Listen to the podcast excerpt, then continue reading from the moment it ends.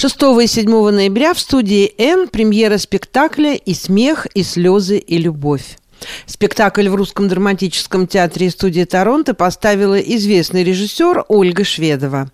Она в интервью корреспонденту радио «Мегаполис Торонто» Марине Береговской рассказала, что использовала отрывки из произведений авторов мировой классики.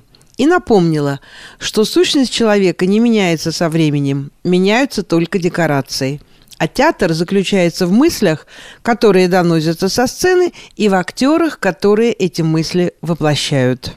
Ольга, здравствуйте. Здравствуйте, Марина. Здравствуйте. В ближайшие выходные у вас спектакль, премьера по нетленной классике «И жизнь, и слезы, и любовь». Как долго вы его ставили? Дольше, чем обычно, намного потому что случилось так, что когда мы должны были выпускать этот спектакль довольно долгое время тому назад, случились все эти ковидные страсти, и нам это не удалось сделать.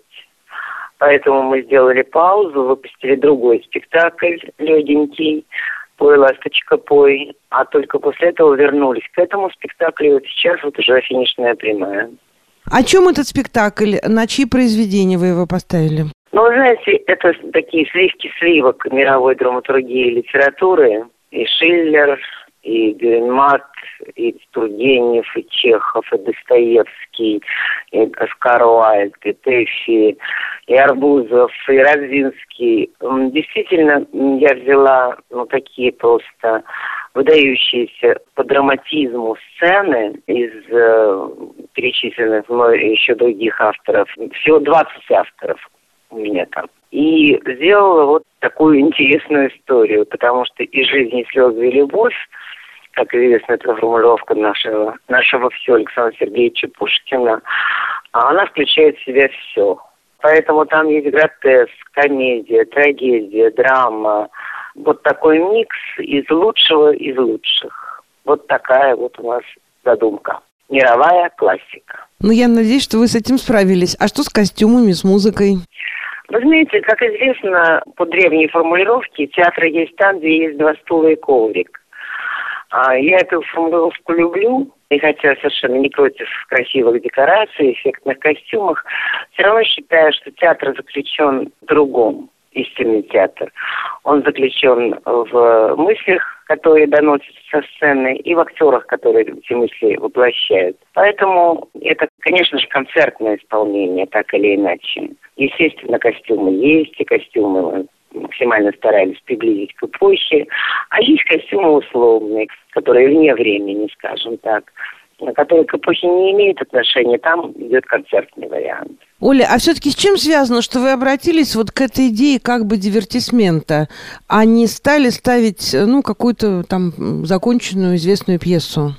Ну, вы знаете, я довольно много ставлю подобных вещей, если так пойти по моей биографии. Я с удовольствием ставила Чехова, его отдельные рассказы, которые очень сценичные, очень театральные и очень хороши на сцене. Я с удовольствием ставила Зощенко, Аверченко, Тэффи. То, что состоит как бы из такого калейдоскопа кусочков, но которое, тем не менее, хотя бы было объединено именем автора, стилистикой автора. А здесь я вообще взяла, как бы, вот видите, совсем разное все, и разные эпохи, и разные страны.